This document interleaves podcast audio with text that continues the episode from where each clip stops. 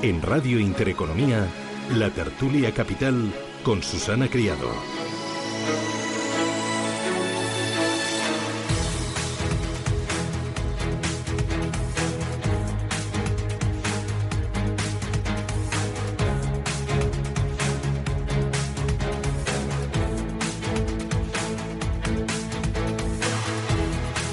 Tertulia aquí en Capital Intereconomía con Ignacio Rodríguez Añino, director de Manji Investment para España, Portugal y Latinoamérica, con Ricardo Comín, director comercial en Bontobel para Iberia y Latinoamérica, y Mariano Arenilla, responsable de DBS para Iberia.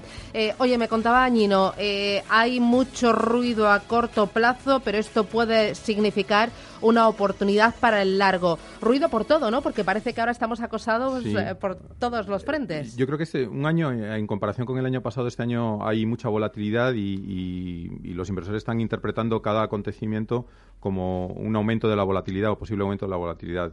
Eh, ahora mismo estamos, y hablábamos antes, de la periferia europea, que considera como España e Italia, está ahora mismo bajo eh, la lupa de, los inversores por temas políticos y lo que tendremos que ver si esto logra descarrilar la economía o no. Eh, la economía en España va bien, está creciendo.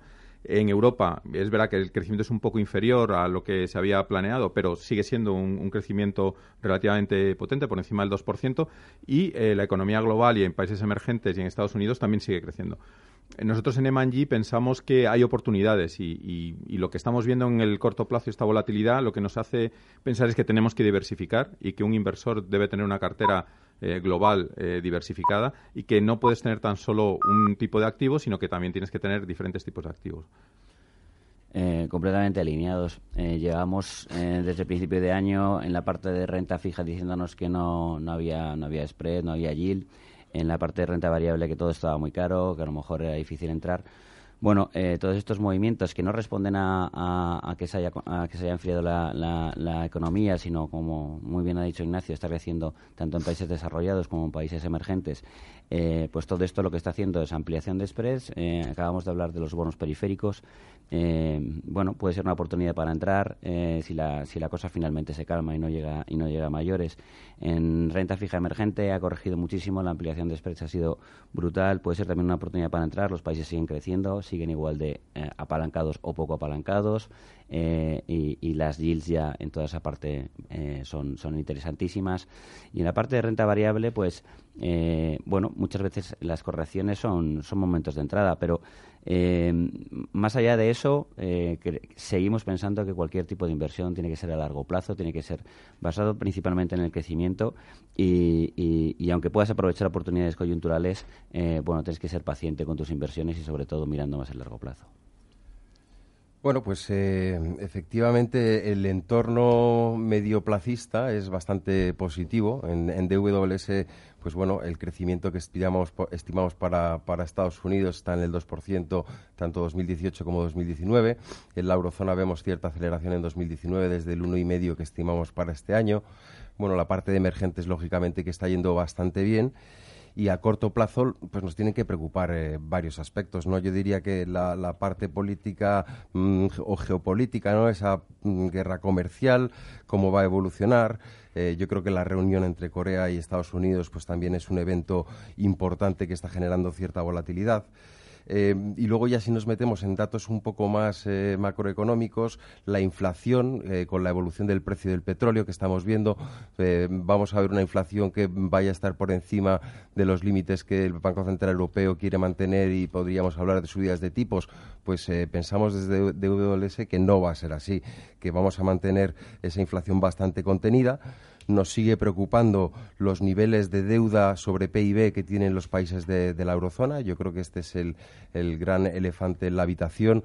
Eh, por ahora los mercados no están prestando demasiada atención, pero lógicamente subidas de tipos de interés, esta deuda, pues el coste de, pagarla eh, aumentaría y podría ser también un tema a tener en cuenta. Eh, pero bueno, resultados empresariales eh, bastante positivo. Yo creo que esto es lo más importante, el crecimiento de los beneficios. Eh, además, nos podemos fijar en, cualquier geografía, están yendo bastante bien. Y, bueno, pues a las subidas del precio del petróleo ya podéis ver cómo el sector de la energía lo está haciendo fabulosamente. Por lo tanto, nosotros somos constructivos, un entorno constructivo y no deja de haber pues ruidos en el corto plazo como los puede haber en cualquier otro momento de mercado. por la parte de, de, acontecimientos geopolíticos, si analizamos el principio de año es curioso, ¿no? Porque empezamos con enero y febrero, en este caso con todo, con todo lo que es todo el tema del acero. Luego pasamos ya al mes de marzo, que empezamos a hablar, a hablar de China, y en abril también empezamos a hablar de problemas, en este caso con Rusia, Corea por medio, y finalmente ahora en el mes de mayo ha sido Irán. Si nos damos cuenta, todas las tensiones las ha generado, las ha originado, en este caso Estados Unidos, lo que ha hecho es apretar. Luego, después de eso, lo que ha hecho también lo ha hecho bien, ha echado la culpa a la víctima y luego llega la época de la negociación. Y finalmente traen resultados positivos. Bueno, pues eh, todo el tema de Irán que ha hecho subir el, el, petróleo. Eh, eh, como estaba diciendo Mariano, en este caso toda la materia prima ha subido. Entonces, bueno, todo responde a estrategias y son coyunturales. y una vez más, habría que mirar más todo lo que es el, desarrollo estructural. Y el desarrollo estructural por ahora sigue siendo bueno. En este escenario, decís, tenemos que afrontar este escenario con carteras diversificadas, carteras globales y carteras diversificadas geográficamente y también en distintos activos. Yo este año estoy escuchando continuamente multiactivos, multiactivos, multiactivos. Eh, ¿Es eh, eh, el producto idóneo para un ahorrador que quiera diversificar, mirar, como tú decías, Ricardo, a un horizonte de largo plazo y, tener esas carteras globales? Yo, creo que el producto multiactivos eh, responde muy bien a, las necesidades de una gran parte de, los inversores, que no tienen tiempo o no tienen conocimiento para intentar ellos eh, aplicar o ir cambiando de un, de un activo a otro dependiendo de las circunstancias de cada día de los mercados si confías en un gestor que es profesional, eh, que en un, en un, producto que puede ser muy flexible y que puede estar tanto en liquidez o incluso se puede quedar corto en duraciones en, en gobiernos y puede eh, cambiar su exposición a renta variable dependiendo de las oportunidades, pues yo creo que esos son los productos que están de moda porque realmente lo que están haciendo es responder a una necesidad y es una solución a, unas necesidades de inversión que tienen, que tienen eh, muchos ahorradores. Eh, nosotros en Emanji estamos apostando por ellos, también con un sesgo de, psicología económica, con el eh, behavioral finance famoso, intentando aprovechar pues las irracionalidades del mercado, como pueden ser algunos, no voy a decir todos, pero algunos de los movimientos que estamos viendo estos días, que no cambian los fundamentales, pero sí provocan movimientos bruscos en, la cotización. Bueno, es curioso porque cuando empecé eh, en, en, esto del mundo del mundo financiero, eh, nadie que sabía, quería saber nada de multiactivos, todo el mundo quería entrar directamente en diferentes, eh, eh, elegir el activo, elegir la zona geográfica, apostar por ello. Y bueno, yo creo que con el tiempo nos damos cuenta que es muy difícil acertar sistemáticamente con todo esto y lo mejor es ponerlo en manos de, los, de los mejores profesionales. Si reconocemos que son buenos profesionales, y reconocemos que son buenos, eh, en este caso aprovechando oportunidades, darles, la mayor darles el mayor espectro posible, es decir, darles, darles toda la elasticidad del mundo.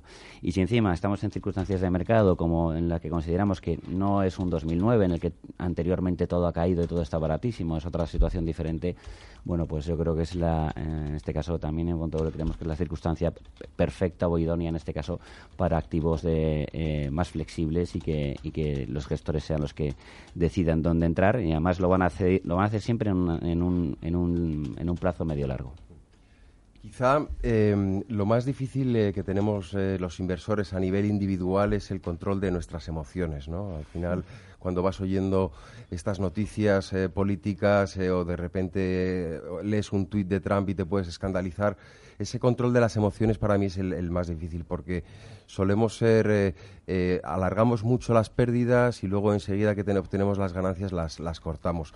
Y por eso yo creo que están teniendo tanto éxito los multiactivos, porque conforme se, se ve que el riesgo en mercado sube, la gente dice vamos a dejar en manos de profesionales eh, eh, las inversiones para que no se tomen esas decisiones más, más emocionales. Y, esa es la clave del éxito. ¿no? Estamos hablando de personas que han vivido eh, varios ciclos de mercado, que conocen cómo combinan y cómo se correlacionan los activos entre sí y lo que buscan en cada momento, en función del riesgo que ellos perciben en mercado, combinan los diferentes activos, la renta variable, la renta fija y las divisas. ¿Mejor multiactivos que un fondo mixto? Bueno, los multiactivos son la evolución del fondo mixto. Yo creo que nosotros llamamos multiactivos en vez de fondo mixto eh, porque tienen más flexibilidad que un fondo mixto tradicional y, las bandas probablemente de asignación de activos son un poco más amplias y también puedes poner algún otro tipo de, de activo que no es el tradicional. El mixto tradicional era renta fija, renta variable, con 70-30 eh, casi sin moverse, eh, o, 60-40, y ahora mismo lo que podemos es tener bandas que pueden ir desde el 20 al 50% de renta variable. Cuando hablábamos aquí de los mixtos, decíamos que el ahorrador español tenía que tener mucho cuidado con qué tipo de mixto cogía. Tenía que seleccionarlo muy bien, porque eh, uno puede estar a dieta, que yo siempre lo he dicho, pedirse una ensalada y luego saltarse la dieta porque lleva una salsa tremenda o unos trocitos de pan o pollo rebozado. Entonces, aquí pasa lo mismo con los multiactivos, ¿no? El ahorrador tendrá que tener, no sé si un asesoramiento de 10, eh, porque si no, él mismo, o sea, es que es muy complicado saber si ese multiactivos eh, lleva más riesgo, menos riesgo, si te... Eh. Yo, recomiendo a, todos los inversores que se asesoren bien y, que, y que normalmente lo que tienen que tener muy claro es cuál es su perfil de riesgo y cuál es su horizonte temporal. Es decir, qué pérdidas están dispuestos a admitir y qué horizonte temporal y para qué están ahorrando. Eh, y eso muchas veces necesita un asesoramiento profesional y yo mi recomendación es que, es que, es que lo hagan. Yo eh, creo que la, la, diferencia que puede existir entre los mixtos y los, y los fondos multiactivos está justamente en lo que acabas de señalar. Si mantenemos una, unos, unos niveles de inversión fijos, 70% renta variable, 30% renta fija, o a la inversa, y mantenemos siempre ese nivel de inversión, vamos a tener unas carteras que van a tener diferente riesgo en función del riesgo que haya en mercado, de la volatilidad. Por lo tanto, ahora mismo los multiactivos lo que suelen eh, vender es el control de ese riesgo. Te dicen, oye, yo voy a mantener siempre un riesgo por debajo del 5%, del 7% o del 10%, independientemente de lo que ocurra en mercado.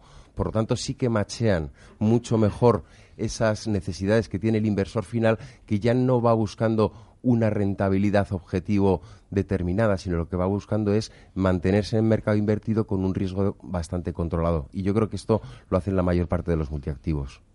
Eh, al final, eh, si analizamos una cartera, la volatilidad de una cartera hace un año y medio y ahora, eh, siendo la misma cartera, es completamente diferente. Con lo cual, si tienes unos, unos parámetros fijos eh, y no te adaptas a las condiciones de mercado, eh, lo que te creías que antes era poco volátil se te puede convertir en tremendamente volátil. Lo bueno de los multiactivos es que modula todo aquello. Y luego es, estoy, estamos también completamente de acuerdo con Ignacio, hay que en un momento dado poner eh, todo el énfasis, en este caso en el asesor financiero, y que el asesor financiero hable con el cliente, le explique cómo está, hay unos test de idoneidad y le, seguro le va a recomendar en, en qué multiactivo estar porque es verdad que también hay multiactivos con más o menos riesgos. Nosotros los estamos haciendo prácticamente todos de renta fija, sin entrar en renta variable. Claro, y el multiactivos puede invertir en cualquier activo, incluso también en activos no cotizados. Bueno, nosotros lo que estamos, los que los que tenemos ahora mismo eh, a la venta son solamente de renta fija y dentro de renta fija sí que puede invertir en cualquier tipo de activo de renta fija. Eh, de ahí no es como si dijésemos ponerle acotar un poquito eh, para que la gente sepa qué niveles de volatilidad está invirtiendo. Bueno, eh, hay que cumplir los límites de la, de la puedes tener hasta un 10% en activos que, que son no tradicionales. ¿no? Pero sí, nosotros eh, utilizamos activos que pueden ser convertibles, que no son tan tradicionales, o, rates, que sería invertir en inmobiliario a través de empresas cotizadas, o eh, también con alguna exposición a temas energéticos o de materias primas. Eh, sí, es algo diferente y siempre intentando buscar, pues al final es un mejor perfil de rentabilidad-riesgo y con volatilidades relativamente controladas. Gestionar por volatilidad no es nuestro objetivo, por lo menos en M&G, pero sí ser conscientes de qué riesgo está asumiendo la cartera en cada momento. 19 minutos, llegamos a las 9, publicidad. Y a la vuelta decíamos que eh, este año se está escuchando mucho el nombre de multiactivos, pero también se está hablando mucho de inversión socialmente responsable. Publicidad y a la vuelta me contáis qué es, por qué y para quién. En Intereconomía, la tertulia capital.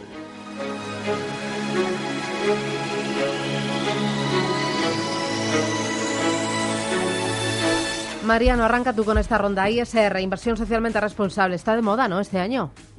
¿O está más de moda que otros años? Se oye, se oye hablar más de, la inversión socialmente responsable, pero la inversión socialmente responsable eh, pues lleva muchísimo tiempo funcionando. Eh, muchas empresas o muchos inversores ya no solamente van buscando una rentabilidad, ¿no? sino cómo se obtiene esa rentabilidad. Naciones Unidas eh, ha emitido una serie de principios de sostenibilidad y de inversión socialmente eh, responsable a largo plazo, en las cuales eh, muchas de las gestoras a nivel mundial se han adherido y como tales bueno pues tienen que llevar una gestión consecuente con esa serie de principios eh, pues eh, la inversión socialmente responsable habla del entorno, de cómo eh, puede afectar el funcionamiento de las empresas al entorno, cómo puede afectar a los sistemas sociales y también cómo es la gobernanza de estas empresas. Estamos hablando, para ser más concretos, pues emisiones de CO2, ¿no? Ya se está viendo cómo se están poniendo una serie de, de cortes o de límites a las emisiones de CO2 que pueden tener las empresas. También, bueno, la gobernanza de las empresas cada vez es más importante. Eh, bueno, pues cuál es la remuneración de los directivos respecto a la remuneración que están recibiendo los accionistas, cómo son los órganos de gobierno, qué eh, relación existe entre esos órganos de gobierno y luego no cabe duda que bueno pues eh, eh, cómo se está contribuyendo al crecimiento de, la sociedad.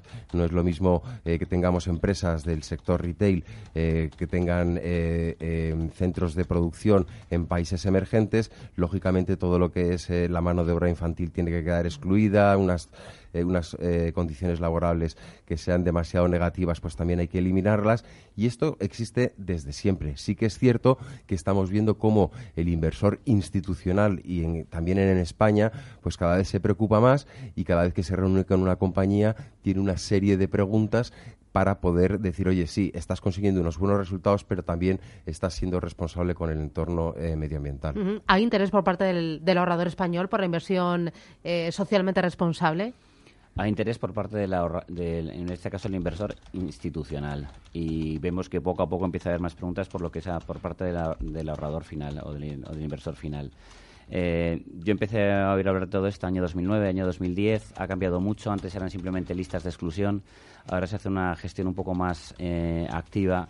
Eh, a la hora de seleccionar, no solamente porque esta es una lista puede ser comprada, la empresa no puede ser comprada, y luego, eh, aparte de todo, de todo esto, eh, creemos que también da buenos resultados financieros. que tú elijas una compañía que sea puntera en, temas de inversión socialmente responsable, a lo mejor no, no, no, es, no es una cosa muy diferenciadora, pero que tú, elija, que tú no elijas compañías que no respeten, en este caso, la inversión socialmente responsable, te puede quitar problemas del medio.